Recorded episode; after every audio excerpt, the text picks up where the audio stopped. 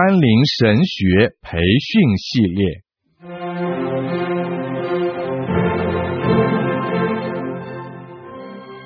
基督教护教学，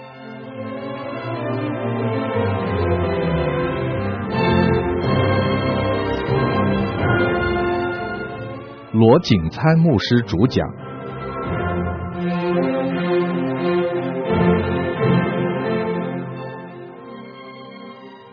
甘霖媒体资讯制作。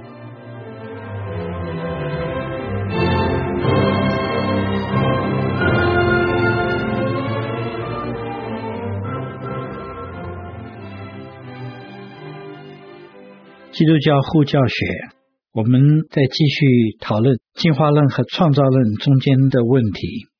起先，我们已经提到一些一般资料处理的问题。我们假如说是看现在这个科学越来越进步，这个资讯越来越多，那么从不同科学的角度，尤其是生物学或者现在遗传学等等方面来看这个问题的话，都有很多很多的新的资料、新的论调。可是呢，在这种新的资料和论调后面呢，基本的问题还是一样的。这个资料进来的时候，这个资料到底是什么性质的？应该用什么适当的方法去看它、去处理它？问题还是一样的问题，所以我们不能够从片面的变化的东西去看整体的进化，也不能够把生物之间的类似当做进化的根据。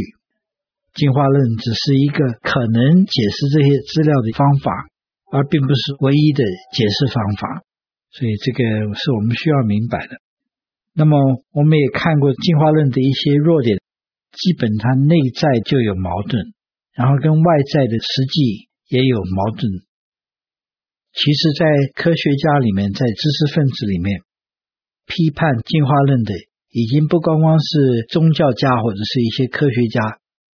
在最近这一段时间里面，有好些人，中间有两位受大众注意的两个写作，一个是资料处理的专家，从他看进化论怎么样子处理他们的资料。怎么样子去结构他的资料？从这个方面来批判进化论。另外一个，他是做律师的，他从法律讲证据、资料，还有他这个理论的前后相符这些方面，用这个法律的角度来批判进化论。所以呢，现在说起来的话，真正的知识分子当中呢，接受进化论的已经很少了。我们可以说，照达尔文那种方式的进化论。几乎可以说没有人接受了。假如你记得的话，达尔文说，各种东西的演变呢，是经过很多很多的突变，然后经过很长的时间慢慢进化过来的。现在还有一些科学家还是愿意接受这个进化论，他们自己又是做高等研究的，他们的论调已经把达尔文的这个论调变化了很多了。譬如说，我们前面讲解释这个缺乏进化到一半的那些生物的化石。这是进化论很大的一个批判。那么这些科学家已经改变他们的观点，他们说进化不是慢慢的，不是经过很长时间的进化，而是在很短的时间里面突然的进化。这是一种避免解释这个缺乏进化到一半的生物化石这种挑战，因为他们说进化的时候它发生的非常快，不够时间留下化石来。那么到底是怎么样子证明这回事情呢？真的是有这样子的证据吗？还是借助这样子的说法来避免这个缺乏化石的这种批判？你们大家都可以思想这件事情。这样子的说法是不是真正的解释掉进化论的问题？可是这个方面就让我们看见很多的科学家到这个进化论这件事情上面的时候，就变得很不科学。我再举几个例子给大家考虑一下。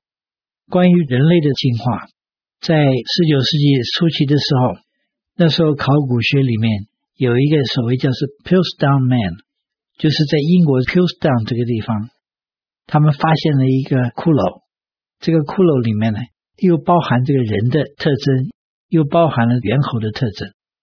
那么这个东西当时就非常的轰动，他们就觉得他们找到这个半人半猿猴这样子的证据。这样的话，他们就证明人是从猿猴进化出来的。可是呢，不多久，那些生物学家、考古学家在仔细去查考那个骸骨的时候呢，就发现原来是有人用胶把猿猴的牙床跟人的这个头骨连在一起。那么这个东西一直到最近，我看到报纸还有报道，有人重新用最新的方式去研讨那个骸骨，然后要看到底是谁做这个样子的事情，把猿猴的牙床跟人的头骨连在一起。他们在考究那个，他们并不是怀疑这不是两个东西连在一起的，实在是两个东西连在一起的。他们在研讨用的胶是什么样的性质的胶，他们想找到这个到底是什么时代的人。是什么人把两个东西连在一起的？那么有人作假，这是一个事实，在那个地方。问题是，他这个作假的东西呢，其实很快在一年之内被发现出来。可是当时呢，一讲有人发现这个 Piltdown Man 的时候，马上呢这个科学界的人呢，都跳进来，也不仔细的去观察，也不仔细的去重新来查看一下这东西是真是假。就是毫无疑问的，一下就跳进去了。就说啊，我们终于证明这个进化论了。为什么会这样子？做科学的人是不是应当小心谨慎？我们知道，在今天，假如有人说是他发现了什么新的东西，把一个很重大的结论做出来的时候，马上就有很多其他的科学家去把它重新好好的仔细查看，看找不找到什么漏洞，有没有出什么毛病。然后等到大家都找到没有毛病了，没有批判了。那么大家才说，哎，我们承认这件事情，要不然找到有毛病的话，很快有人就说你做的实验不够，你有错误在里面，你没有看出来。没有科学家是那么容易的，就是接受这些东西的。为什么 Piltdown Man 出来的时候，人家就一下子就进去了？还有另外一样事情，讲我们看中学的科学课本，或者我们到很多不同的博物馆，他讲到这个人类学，讲到人是怎么来的时候。你都可以看到有个图画，在左手边呢，就是一个身上长了很多毛、四肢及地的猿猴，然后到了右手最后一边呢，就是一个现代人的样子，走路是直的，身上没有那么多毛的，中间呢就有一个半站半弯的人，身上毛呢中等多。那么这个图是怎么来的呢？它是不是真是从考古学的证据找到从猿猴到人呢？我们前面讲了。这个 Piltdown Man 是当时觉得找到一半人一半猿猴的化石，结果是一个骗局。那么这个人类的演变图是怎么做出来的？它应该是科学咯。那么它在教科书里面、博物馆里面都那样摆出来，应该是一定有证据了。你晓得证据是什么吗？那整个图画基本是建于在一个山洞里面发现的一个骨架，这个地方叫做 Neanderthal。那么所掘出来这个化石就被称为 Neanderthal Man。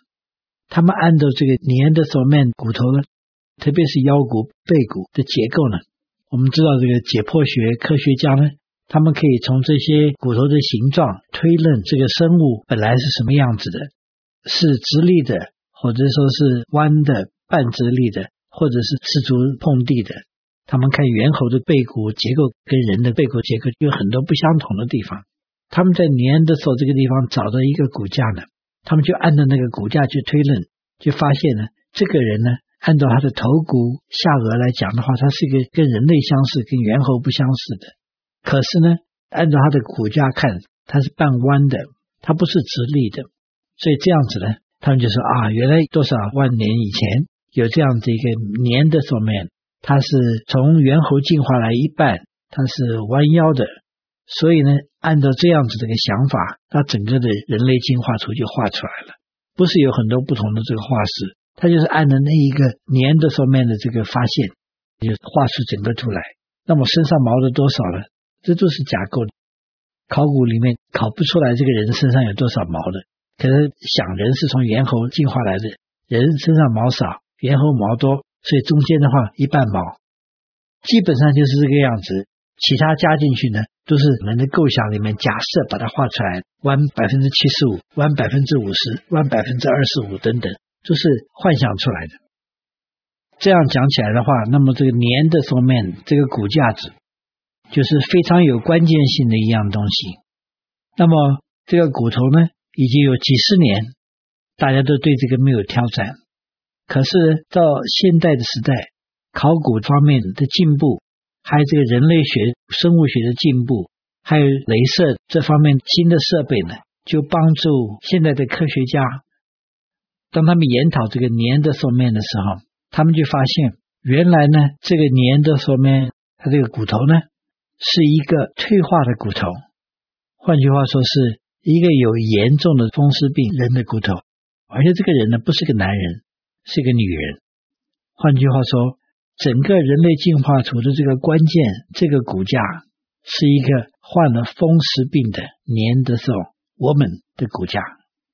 那么，按照生物学，这些科学家呢就推断，这个骨头是经过这样子的风湿形成这样子的骨头。假如没有风湿的时候，这个骨头呢是应该是什么形状的？他们就按照科学的知识去推断。这个骨头如果不是风湿的话，它是什么样子？他们就发现，原来这是一个直立人的骨头。我们大概都有见过，在某些地方，尤其是女人家生育孩子比较容易缺钙，那么很多女人家到了年纪大的时候，常常有这种风湿。不晓得你有没有见过一些老太太，她们风湿到了一个地步的时候，她没有办法直立走路的，都是弯着腰的，对不对？我想这个我们可能都有见过这样子的情况。是那样子的一个人的骨头，所以当这个发现出来的时候，那人类进化这个图形整个都无效了，从猿猴到人这个根据呢都没有了。那么，既然科学的发现是这样子的话，那科学家应该怎么样子？是不是应当立刻把这个图从少年人的教科书里面拿去？是不是应该把这样子的图就从博物馆里面拿去？事实上，几十年下来，很多人还是拒绝把这个图拿去。换句话说，那个图唯一所谓的证据已经没有了，那个图画起来是完全没有证据的。可是呢，这些科学家或者是教科学的教员，还是坚持在教导人是从猴子进化过来的。为什么呢？这样做法是不是太不科学了？当科学的证据说一样东西是不合理的时候，你还要继续不断的坚持它，是为什么呢？大家想是为什么？我自己的结论就是，假如是这是完全是一个科学问题的话，人不会这样坚持。人坚持它，不是在科学的程度，而是在一个宗教或者在一个哲学的程度。你们说对不对？假如科学只是做纯科学的话。人就应该把这个从博物馆里面、从教科书里面去掉。其实，在美国一些比较大的自然科学博物馆呢，已经开始把这个东西拿去了。可是，在中学学生的教科书大多半还在里面。人是知道，假如他放弃进化论的话，假如万物不是从进化来的，他只有另外一个选择，那就是神创造，而且是照圣经里面讲的。神是各从其类的，很有次序的，很有设计的，把它设计出来的。假如是这样子的话，他们就必须要接受不光光神的存在，而且神是创造的，而且神是主。这些人基本呢，从心底里不愿意接受神的主权，不愿意接受神的存在，所以呢，就是他们要相信东西不合道理的时候，还是要继续相信下去。假如换一个角度，是他们来批判宗教的话，他们会怎么说？他们会说是迷信。那这些没有证据的人还继续去相信进化论的，是不是也是迷信呢？我希望大家能够看到的一点呢，就是圣经里面讲到这个创造论的时候，我们相信圣经的人不需要为这个信仰脸红，不需要为这个信仰胆怯，因为唯一跟创造论作对的。是进化论，这个进化论没有足够的证据。这两者呢，在今天美国社会里面还在常常辩论，就说是儿童教学的时候呢，是不是应当把进化论跟这个创造论相提并论？要教的话，两个都教。一般的这个教育家呢，还在拒绝创造论，他们的论调是进化论是科学，创造论是宗教，科学宗教不能够混在一起。他们在学校里面的话是政教分离，他们只能够教科学，不能够教宗教。事实上是这样子的嘛？事实上并不是这样。宗教应用在创造论里面，跟宗教应用在进化论里面是一样的，只是支持一个哲学或者是宗教思想的证据而已。它真正的这个信仰的结构呢，是一个哲学的信仰，或者是个宗教的信仰。这两个是同性质的，而不是科学对宗教。讲它是科学对宗教的话，那句话就不科学了。因为科学证据本身是没有立场的，你是把它这个证据来解说你自己的学说，让你觉得你这个学说是有道理的。这个不是科学证据本身，而是你的学说的问题。我们承认你要相信创造论的话，你就必须相信有神的存在。可神的存在跟创造这件事情，我们起码从这个创造论的内在并没有冲突的，这个没有内在的冲突在那里。圣经里面讲得很清楚，万有是神所创造的。我们看到这个被创造世界里面的次序，看到它的这个精确，它的充满的智慧，它的设计在那里。我们真是要看证据，要相信创造的话，比看证据相信进化要容易多了，要合理多了。我们按照圣经的启示去看创造论，我们没有内在的冲突；我们看宇宙的证据，我们也没有外在的冲突。问题就是，为什么人要去拣选一个内在也冲突、外在也冲突的进化论，而不肯去接受那个内在也不冲突、外在也不冲突的创造论呢？就像哥林多书里面讲的，这世界的神弄瞎了人的眼，叫他们不能够看见神在基督耶稣里面的荣光。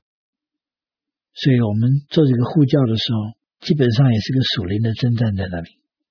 当我们在知识上面装备自己的时候，我们也必须借助祷告装备自己。我们跟别人去解说的时候，不是说是我们要赢场口头的征战。护教永远不能够说是我们要去跟别人说我们比你们强，我们比你好，你看我们比你优等。我们那样子的话，就不是温柔敬畏的去回答个人的。我们这样的话，就是显得自己的骄傲。这就是不能够去帮助别人相信耶稣，反而是使人起反感。我们不要用呼教的这些东西去做一个跟别人争执的材料，而是我们明白这些真理、明白这些道理的时候，我们要温柔敬畏地去帮助人去分析，看见他们信仰的不足够的地方在哪里，缺乏的地方在哪里，不能够站立起来的理由在哪里，然后呢，帮助他们看见圣经里向我们启示的真光。好让他们能够认识创造万物的神，接受他的救恩，跟他产生一个个人的关系。所以最终呢，所谓的科学信仰冲突，所谓的进化论跟创造论的冲突呢，这个最后的决定性的问题，就是信仰的问题，不是科学的问题。我希望大家能够抓住这一点。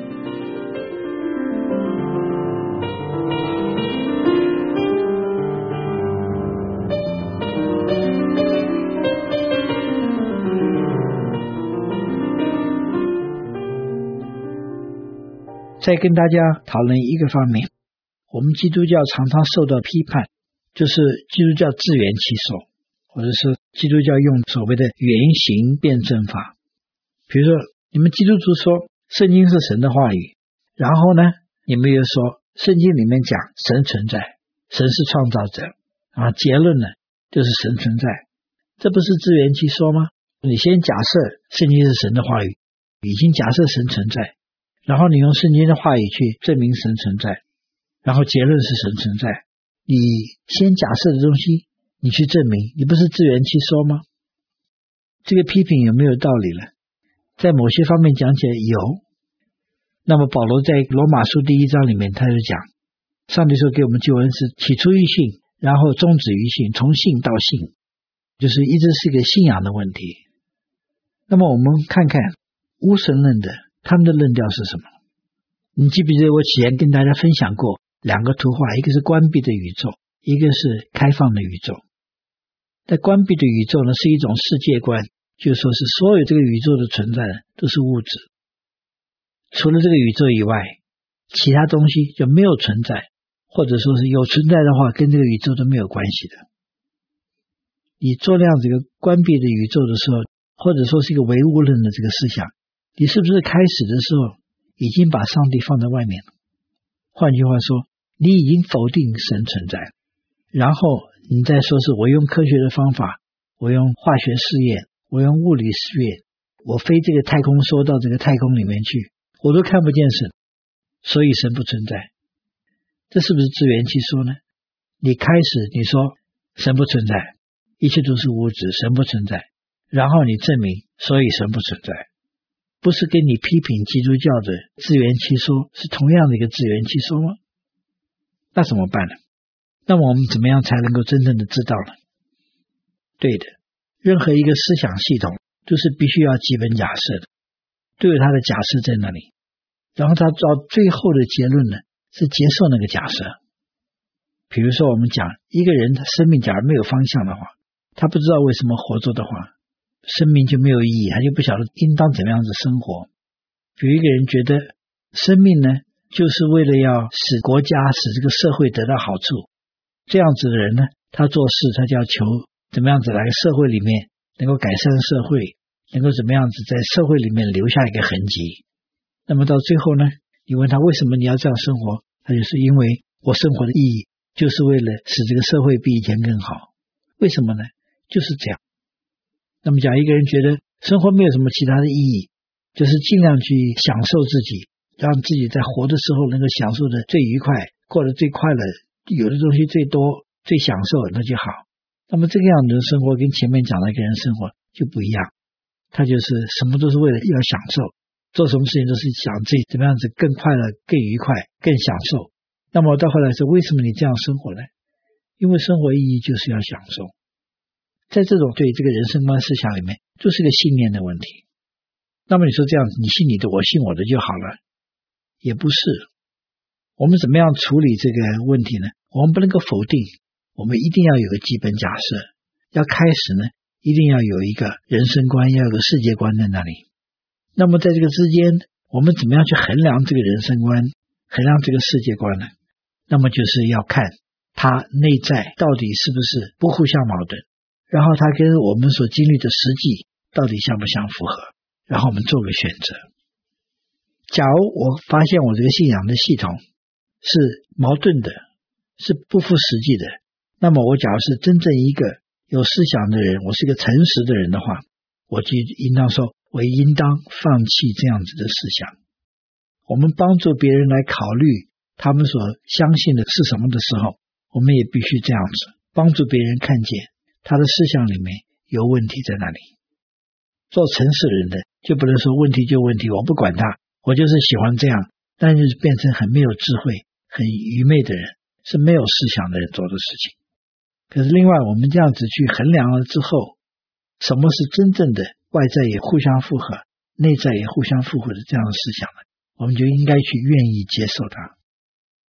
所以我们讲到宗教思想的问题的时候，我们没有办法避免这个原型的趋势，从性开始以至于性。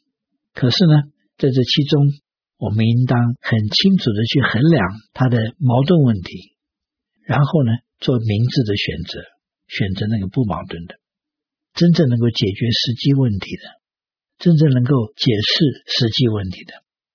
我们就发现，我们在讨论科学跟信仰的时候，科学跟信仰没有冲突。其实需要着手呢，是信仰跟信仰中间的问题。那么我们从下一个段落呢，我们就开始要讨论这个世界观比较的问题。因为我自己个人的体验就是，我们用证据的这个辩证方法，用这样子的互教方法，只能够达到皮毛，不能够达到最底的问题。你有多少次曾经想跟别人谈信仰的问题？你怎么样把证据讲给他们听？应当是怎么？应当是怎么？他们就会改变他们的心意吗？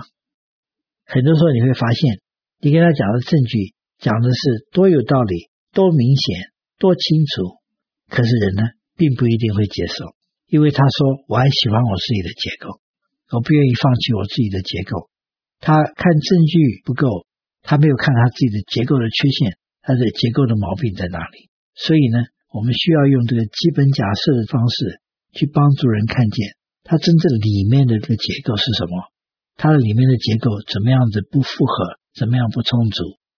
这样子的话，我们才能够帮助别人愿意去听，愿意去接受上帝的真理和上帝的福音。我记得很多年以前，有人带我到香港去观光的时候，香港半山有很多很漂亮的大别墅，在外面看看就很了不起了。听说里面还是富丽堂皇。可是，在香港呢，有很多穷人呢，就是拿几块板子、铁皮、木板，这样就搭个小棚子在那个地方。他平常就住在里面。从远远地方牵一根电线来，有个电灯泡在里面，他就那样生活下去。每个人呢，他都有自己的结构。我们过我们生活的时候，好像也是为我们自己搭了一个房子。那么常常我们搭的房子呢，是几块铁皮、几块木板，也会漏水。刮起台风来，风刮大的时候都没有办法存留，都没有办法保障。可是不管怎么样，我们现在所有的。总是我们能够找到最好的东西，是保护我们自己的东西，是我们生活的一个根基，我们的一个结构。假如我们不把这个结构除去的话，我们就不能够让人家看见，他需要一个更结实的，需要一个好房子，他需要一个坚固的根基。他说：“我这样子，我活下去，我活那么多年，我这样活下去，我够了。我看不出我为什么需要另外一个结构。所以，我们需要帮助人呢，把这个旧东西拆掉了，然后呢。”我们再帮助他看的有更好的，有真正稳固的，有个洋房在那里，你不需要住在那个棚子里面。我们做护教学常常要做的工作也就是这样。可是我们要明白，要拆房子的时候是一个很痛苦的事情。一个只有一个棚子的人，你要把那棚子拆掉，是很痛苦的一件事情。所以我们要做这个工作呢，需要很温柔的，需要很体贴的，需要充足的爱心，还有充足的敏感性。不要猛然的就把别人棚子一下子就把他打倒，没有准备他的心，这样子的话人会起很大的反感，而且就会尽量的避免基督教。我们要想好怎么样子用人能够体会的方法，就像保罗传道一样，他用这个希腊人能够体会到的方法去开始，然后慢慢的一半夸奖他们，一半就把他的缺点指出来，好让他们能够明白真理。好，我们对于这个信仰与科学的讲论，我们就停止在这里。